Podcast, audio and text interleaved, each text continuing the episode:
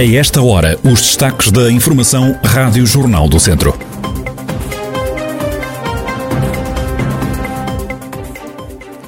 Vacinação contra a Covid-19 dos bombeiros em falta arranca na próxima segunda-feira. Movimentos independentes estão contra a obrigação de declararem militância partidária.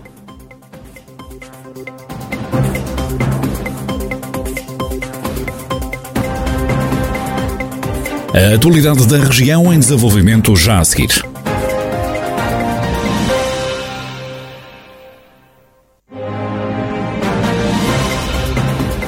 Noticiário Rádio Jornal do Centro, edição de Mariana Silva.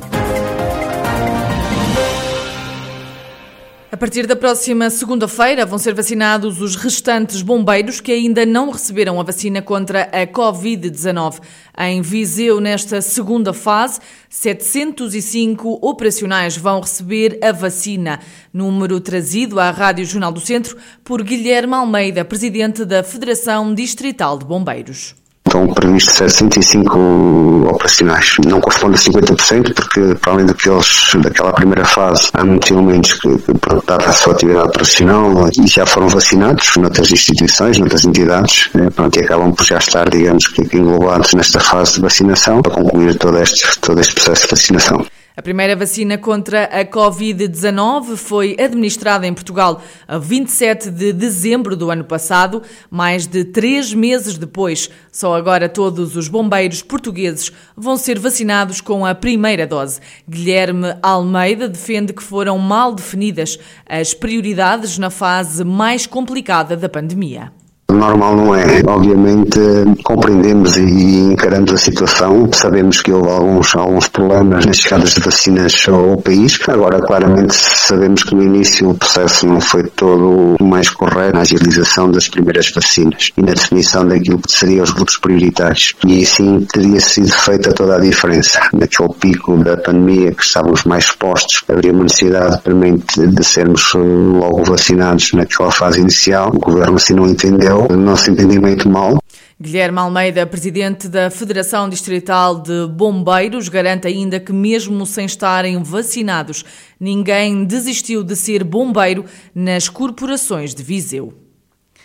Há dois novos casos de Covid-19 no distrito, comunicados nas últimas horas, um em Carregal do Sal e outro em Tarouca. No total, e desde março, há 28.424 casos de infecção, 640 mortes associadas à pandemia e pelo menos 26.345 recuperados.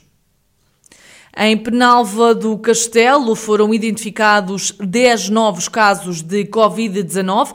Os infectados pertencem todos à mesma família. Em declarações à Rádio Jornal do Centro, Francisco Carvalho, presidente da autarquia, desmente que a família se tivesse juntado na Páscoa.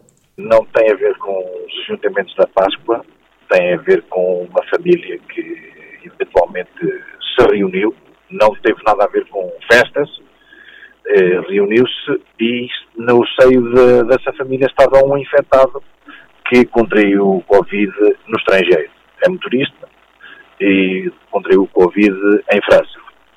Foi obrigatório fazer uma reunião e, infelizmente, ele estava infectado, contagiou os restantes membros da família. Estão eh, a ser acompanhados pela Autoridade Nacional de Saúde e estão a proceder de acordo com as instruções que lhes são emanadas. Francisco Carvalho, presidente da Câmara Municipal de Penalva do Castelo, a garantir que os novos 10 casos de Covid-19 de uma família do Conselho não têm nada a ver com os festejos da Páscoa, mas sim com uma reunião familiar de circunstância, onde um dos elementos, motorista em França, estava com o vírus e, sem saber, acabou por infectar os restantes familiares. Viseu é um dos 14 distritos do país que está esta sexta-feira sob aviso amarelo devido à previsão de chuva, por vezes forte e acompanhada de trevoada. O Instituto Português do Mar e da Atmosfera prevê ainda queda de granizo nas regiões do interior. O alerta está em vigor entre as 11 da manhã e as 10 da noite. Para hoje é ainda esperada uma descida da temperatura na região.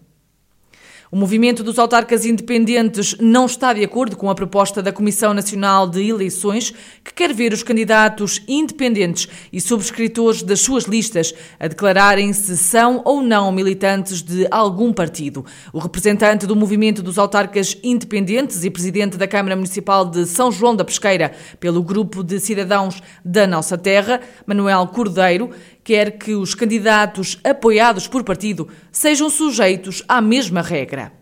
Eu sou insuspeito ao falar nesta matéria porque, olha, não sou militante de partido absolutamente nenhum e, portanto, para mim isso não seria um problema se fosse problema. Agora, eu de facto fico, fico sempre boquiaberto com as posições da Comissão Nacional de Eleições. Não percebo esta fixação nos movimentos independentes, nos cidadãos e eleitores. A Comissão Nacional de Eleições dever-se preocupar também com outras questões, designadamente aquelas que têm vindo à luz nos últimos, nas últimas semanas. E, portanto, mas com essas parece que não se preocupa. Agora, também digo, como já colegas meus disseram, é este propósito. Exatamente com, com, ou pela mesma questão de transparência, então porquê que não se exige que os candidatos por partidos às autarquias tenham de ser obrigatoriamente filiados no partido? Vamos adotar o mesmo critério de igualdade.